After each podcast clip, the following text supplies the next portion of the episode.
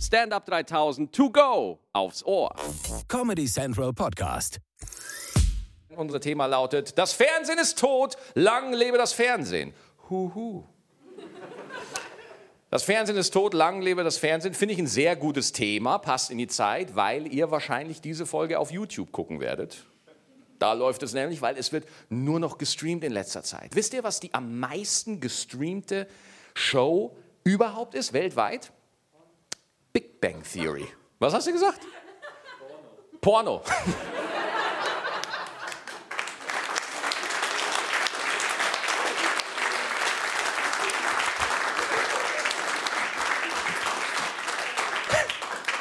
Wer kennt sie nicht? Die erfolgreiche Show Porno. Hey Digga, souverän. Mein erster Gast, den kennt ihr aus seiner Sat1-Show, die Faisal Kavusi Show, ja. Und deswegen freue ich mich sehr, dass er da ist. Wer hätte gedacht, ja? Hier ist er, Faisal Kavusi.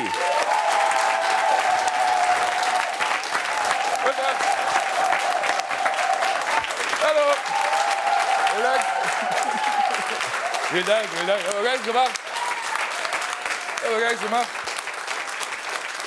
Ach, vielen Dank, vielen Dank für diesen netten Empfang. Also ich freue mich hier zu sein. Ja, das große Thema dieser Sendung ist halt, das Fernsehen ist tot, lang lebe das Fernsehen. Also ich bin der Meinung, Fernsehen wird niemals sterben, weil Fernsehen ist was Geiles, worauf man immer wieder zurückgreifen kann und wo man auch viel lernen kann. Wisst ihr, was ich zum Beispiel letztens gelernt habe, ist, kennt ihr diese, diese Soldaten von der Queen, diese, diese Nussknacker, die da immer vor der so rumlaufen und auf die aufpassen, diese Türsteher. Und ich habe in der Dokumentation gesehen, die, die lachen nie. Und ich habe gedacht, Challenge accepted. Und dann war ich zufällig im Urlaub in London. Der eine, der stand da drüben und da bin ich zu ihm gelaufen so.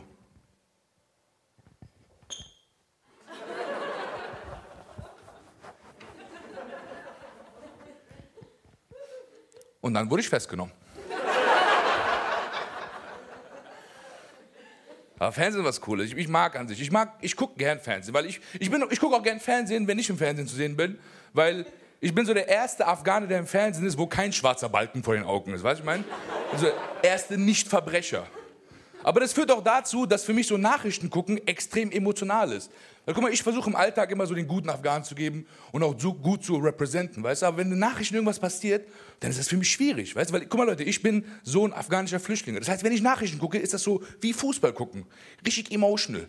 Weil ich höre dann so, guck dann so Tagesschau. Guten Tag, willkommen bei der Tagesschau. Mord in Freiburg. Und ich so, bitte kein Afghane, bitte kein Afghane, bitte, bitte, bitte, bitte kein Afghane, bitte, bitte, bitte kein Afghane. Ein Iraki. Ja! Als Afghane, ich muss ehrlich sagen, wir Afghanen, wir haben kein gutes Image. Und auch wenn ich in diesem Land geboren bin, ich bin hier aufgewachsen und ich sehe auch Deutschland als meine Heimat, aber es gibt leider immer vermehrt Menschen, die was gegen mich und Leute meiner Sorte haben. Es gibt leider, es gibt leider so Parteien wie die AfD, die auch von vielen Menschen gewählt werden. Meine Tante wählt auch die AfD. Aber weil sie denkt, das heißt Afghan für Deutschland. Ja, Missverständnis. Und ich kann nicht verstehen, wie die AfD was auch gegen mich haben könnte. Weil ganz ehrlich, ich bin doch voll der geile Typ. Und ganz, ganz ehrlich, Leute, ich würde sogar so weit gehen und sagen, ich bin der beste Kanake Deutschlands. Wisst ihr warum? Leute, ich bin so gut integriert, ich habe Laktoseintoleranz. Next Level Integration. Aber ich muss ehrlich sagen, das ist so etwas, wofür ich mich schon so ein bisschen schäme, weißt du, weil das ist jetzt so keine coole Krankheit. Weißt du, du trinkst, trinkst Milch und musst furzen, weißt du, ich meine, das ist schon, schon peinlich irgendwie. Und ich frage mich, wie ich das jemals vor Gott rechtfertigen soll. Weil guck mal Leute, ich bin Af Afghane, ich komme aus Afghanistan, aus dem Land der Mujahideen, der Krieger, der Kämpfer. Wie soll ich das jemals vor Gott rechtfertigen?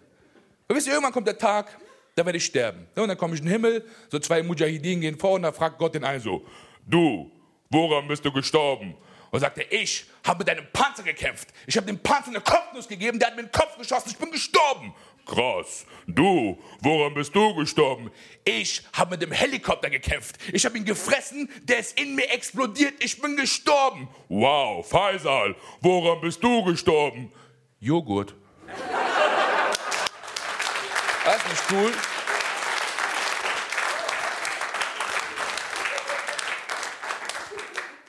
Und es gibt ja so eine Volksgruppe, der oft sehr viel Rechtsradikalismus vorgeworfen wird, und das ist ja auch die Polizei. Ne, die Polizei hat oft Probleme mit diesen Vorwürfen. Und ich kann auch verstehen, dass da manchmal Konflikte zustande kommen. Aber ich bin da der Meinung, dass die Polizei in unserer Zeit viel zu wenig Respekt entgegengebracht bekommt. Weißt du, weil die Polizei, das sind die Leute, die immer dann arbeiten, wenn wir am Feiern sind. Die Polizei sind immer die, die am Arbeiten sind, wenn wir nachts schlafen und das auch in Ruhe machen können, weil die Polizei auf uns aufpasst. Und deswegen finde ich, dass die Polizei sehr viel mehr Respekt verdient hat, als wir ihn geben.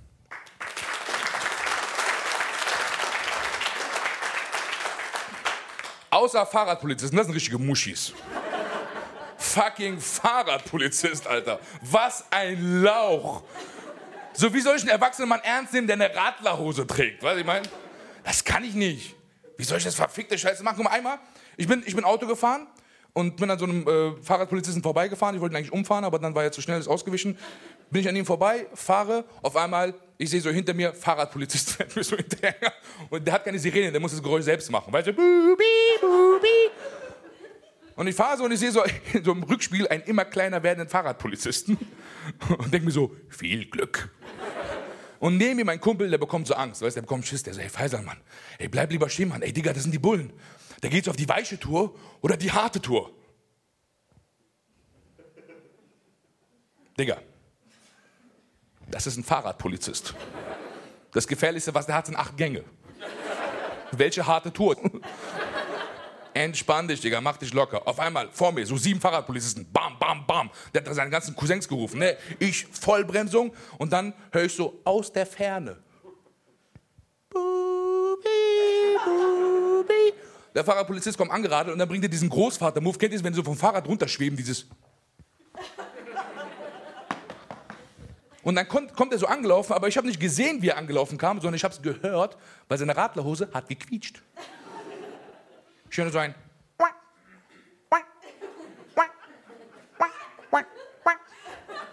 Und ich stehe da so direkt am Autofenster und ich sitze im Auto und denke mir so, boah, dieser Penis ist gerade viel zu nah.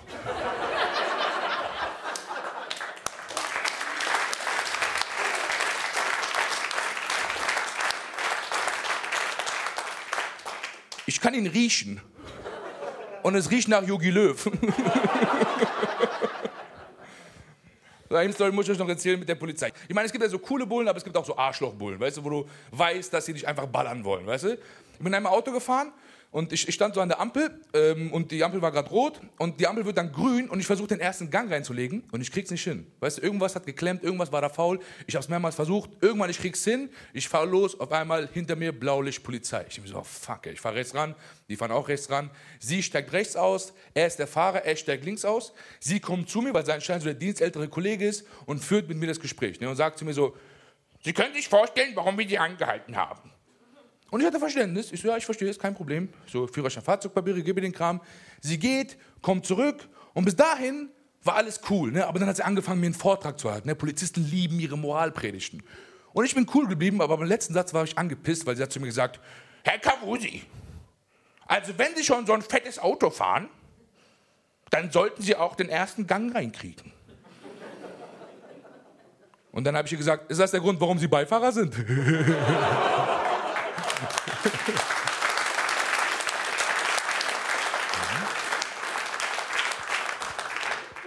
Und dann wurde ich festgenommen. Dankeschön, Leute.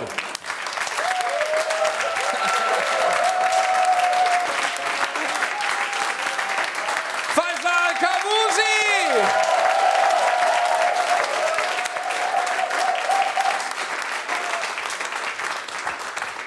Ja, und dann wurde er festgenommen. Auf jeden Fall äh, ist immer das Thema nach wie vor, äh, Fernsehen ist tot, lang lebe das Fernsehen. Und es ist ich muss ja ganz ehrlich sagen, ich bin ja auch, ich habe ja früher Serien geguckt ohne Ende, ja. Und es gibt halt einfach zu viele. Es ist zu viel los. Und ein Satz, den ich nicht mehr hören kann, ist so, ey Digga, ja, ich kenne eine geile Serie. Musst du unbedingt gucken. Musst du gucken. Ja, neulich wurde mir Vikings empfohlen. Ja. Dann guckt es jemand von euch, Vikings? Ja? Wie findest du? Ah, Digga, kann ich nicht nachvollziehen. Ey. Ich habe mir die ersten drei Folgen angeguckt. So eine langweilige Scheiße. Was ist das denn? Ja, weiter gucken. Ich habe nicht unendlich Zeit auf dieser Welt. Das ist immer das Ding. Ja, muss man weiter gucken. In der zwölften Staffel wird's richtig geil. Nein!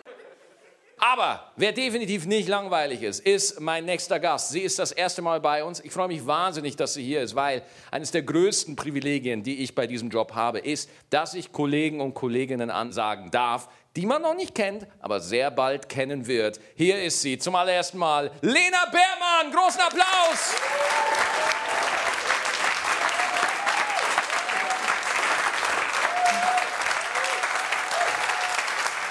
Dankeschön.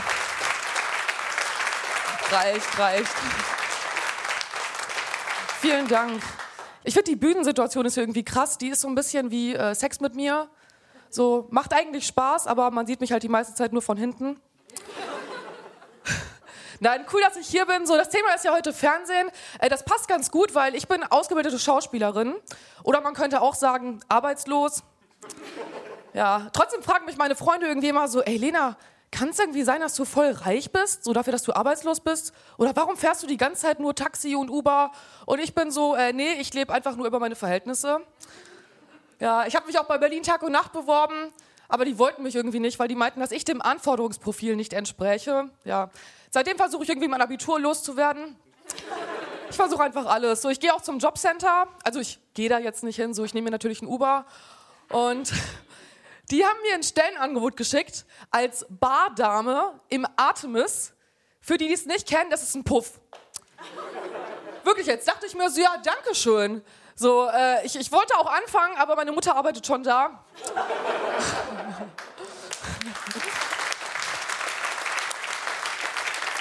aber, aber sie arbeitete als Krankenschwester. Also das hat sie mir zumindest so erzählt. Und ja, ich habe ihr das auch geglaubt, weil sie zieht sich auch immer so ein Krankenschwesterkostüm an. Ja, mich fragen Leute immer, wenn ich denen so erzähle, dass ich Schauspielerin bin, dann kommt immer so die erste Frage, und, willst du mal bei GZSZ mitspielen? Und ich finde so, GZSZ ist, wenn man sich das mal so im richtigen Leben vorstellt, irgendwie voll die Dystopie. Da sind so 40 Leute, die wohnen alle an einer Kreuzung, sind alle irgendwie miteinander verwandt oder haben Stress miteinander oder Sex oder alles davon zusammen. Und man kann irgendwie nicht sein Haus verlassen, ohne seinem Stiefvater, der einmal drei Wochen im Keller eingesperrt und vergewaltigt hat, über den Weg zu laufen. So, ich habe mich wirklich gefragt, welcher verkappte Drehbuchautor auf diese makabere Idee kam, dieses Format gute Zeiten, schlechte Zeiten zu nennen. Ich finde ja, das sind einfach nur schlechte Zeiten. So hätte ich es doch einfach nur genannt. Schlechte Zeiten, schlechte Zeiten. Ja, dann weiß man wenigstens, was einen erwartet. Ne? Ich bin äh, übrigens Single. Gute Überleitung. Äh, aber ich, ich, ich fahre immer Bahn, um Leute kennenzulernen. Und dann sitze ich neulich so voll auf Flirt-Mode in der U8 und dann fällt mir so ein, ach fuck, ich habe vergessen, mir ein Ticket zu kaufen. Und dann kommt natürlich ein Kontrolleur und meint so, Entschuldigung, kann ich mal Ihren Fahrausweis sehen? Und ich so, ich weiß nicht. Können Sie? Wir leben in einer Welt, in der Traum und Wirklichkeit nah beieinander liegen in der uns Tatsachen wie Fantasiegebilde erscheinen, die wir uns nicht erklären können, können Sie Wahrheit und Lüge unterscheiden? Ja, dann wollte er meinen Namen wissen, habe ich ihm dann auch gesagt, Jonathan Frakes. Das hat dann auch funktioniert. Ja, ist jetzt ja auch so Maskenpflicht in der Bahn, so wie hier auch. Und äh, ich finde es immer witzig, wenn Leute ihre Maske vergessen haben, was sich dann so einfallen lassen. Wickeln sich irgendwie so Schals drum, Pullover, Socken, alles schon gesehen. Aber ich habe neulich einen gesehen, der hatte irgendwie nichts Passendes dabei und dachte sich so, ja, dann nehme ich einfach meine Hand. Der saß da ungelogen 15 Minuten, hat sich seine Nase und seinen Mund mit der Hand zugehalten. Ich dachte mir so, das, das ist irgendwie effektiv und ineffektiv zugleich. Das ist so, als ob du so schwimmen gehst und dein Badezeug vergessen hast und dann so sagst, sorry Leute, ich spring nur mal kurz rein. Ich fand es irgendwie weird und auch ein bisschen übertrieben. Okay, vielleicht lag es daran, weil ich ihn halt vorher angehustet habe. Und ähm, ja, ich hatte halt keine Maske auf. So Leute, ich glaube, das war meine Zahl. Dankeschön.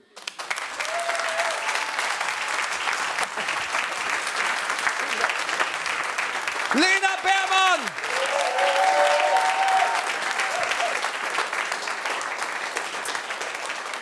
Nach wie vor, unser Thema, äh, das Fernsehen ist tot, lang lebe das Fernsehen. Es ist eine wichtige Sache, die mega wichtig war im Fernsehen für mich, als ich noch klein war. Ja, war für mich ultra wichtig, Zeichentrickserien. Ich habe Zeichentrickserien habe ich geguckt, ja, Samstagmorgens auf KRTL, Disney Club. Ich habe steife Nippel gehabt, als ich das geguckt habe.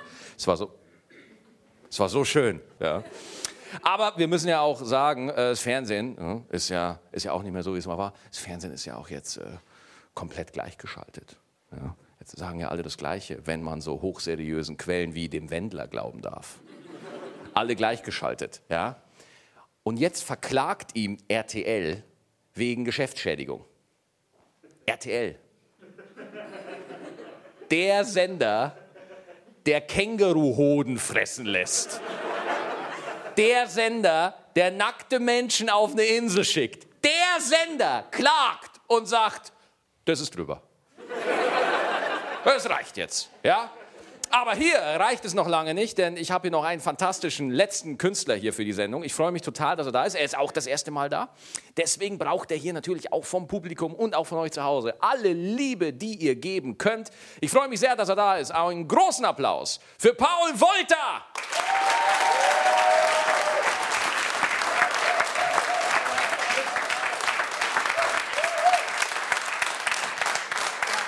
Dankeschön, vielen Dank, danke. Dankeschön, das ist ja lieb. Vielen Dank. Ja, ja, vielen Dank, herzlich willkommen, Dankeschön. Äh, ja, mein Name ist ähm, Paul und äh, mit Nachnamen heiße ich Volta. Und viele fragen mich immer, wow, Volta, was ein toller, exotischer Nachname. Woher kommt der? Ganz einfach, wir Voltas, wir wollen einfach unglaublich viel. Zum Beispiel meine Uroma wollte meine Oma, meine Oma wollte meine Mutter und meine Mutter wollte eigentlich nur einen Film gucken aber hier bin ich, hallo. ja, danke, danke. Äh, und das hier ist ein wahnsinnig großer magischer Moment für mich heute, weil das hier ist mein allererster Fernsehauftritt.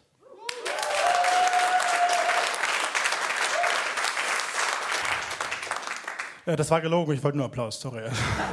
Nein, wirklich, das war jetzt mein allererster Fernsehauftritt. Und es ist wirklich schade, weil ich glaube, dieser Fernsehauftritt, das ist einfach ja, zehn Jahre zu spät. Weil, weißt du, Fernsehen ist ja früher sowas Großes. Ich habe neulich meinen Freunden das erzählt, so, ich so, hey, mein erster Fernsehauftritt. Und die so, geil, Paul. Fern was?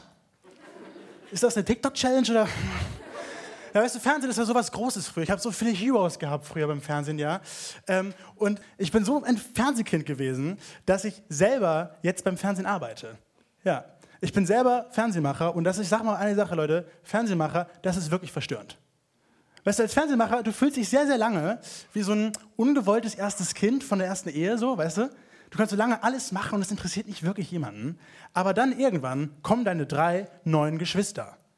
Netflix, Amazon und ein etwas zurückgebliebener Bruder Maxdome. Und die haben auf ah, danke.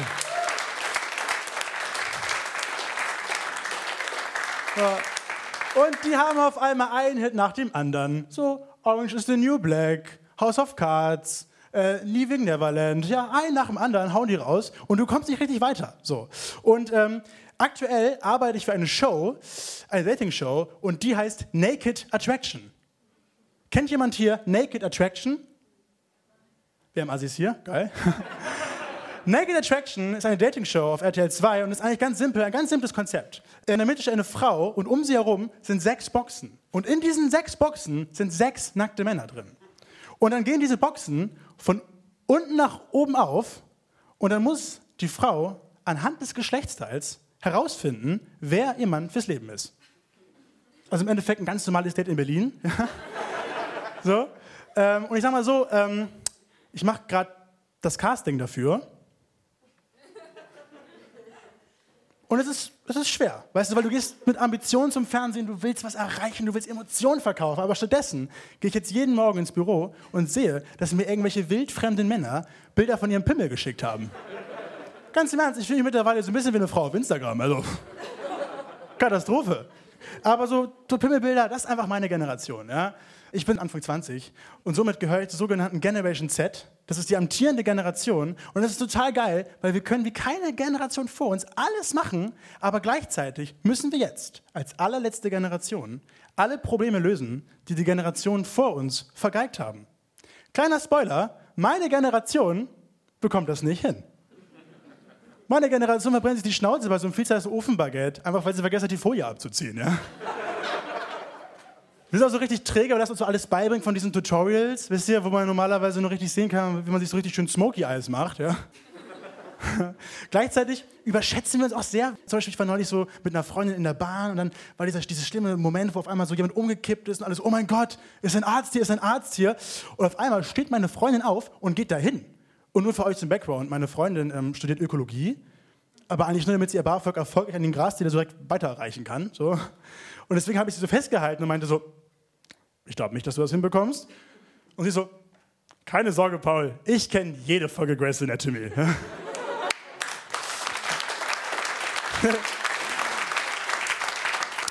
Hat auch super geklappt. Ich weiß nur nicht, ob man wirklich bei so einem Schwächeanfall einen Kugelschreiber in den Hals ran musste zum, zum Atmen. Ob das sein musste, weiß ich nicht. Ja.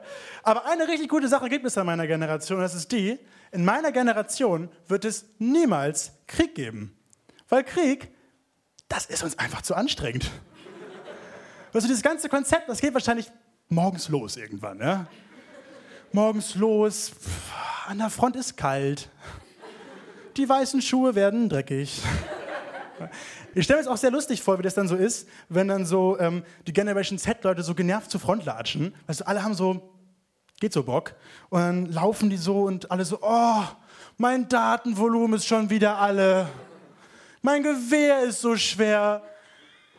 Und dann kommen die so an an der Front mit so einem Offizier und fragen so, ähm, Entschuldigung, ich wollte mal nachfragen hier an der Front, wie ist denn das WLAN-Passwort? Oder vielleicht kann man da was machen mit einer Vier-Tage-Woche? Ist das, ist das möglich? Oder Homeoffice, kann man da ein bisschen was wegklicken? Und kommen so die Ersten an die Front und sagen so, hallo, ich bin an der Front. Das ist eine Bombenstimmung hier, wirklich toll. Danke. Aber eine Sache gibt es in meiner Generation, warum wir wirklich alle im Arsch sind, und das ist die, in meiner Generation, der amtierenden Generation, haben wir jetzt schon die meisten Burnout-Fälle. Wisst ihr, die Menschen, die früher Burnout bekommen haben, das haben die sich erarbeitet. Die haben jahrelang geschuftet für diesen tollen Moment, aber in meiner Generation bekommen Influencer Burnout. Ja, also, also Menschen, dessen einzigen Job es ist, am Tag ein Bild zu posten, können die irgendwann nicht mehr. Wie muss man sich das vorstellen? Machen die so morgens auf, so um 14 Uhr und denken sich so,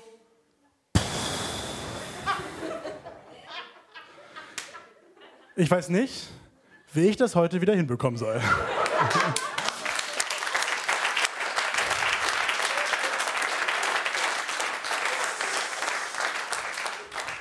Mein Name ist Paul Wolter. Danke, schönen Abend, schönen Abend.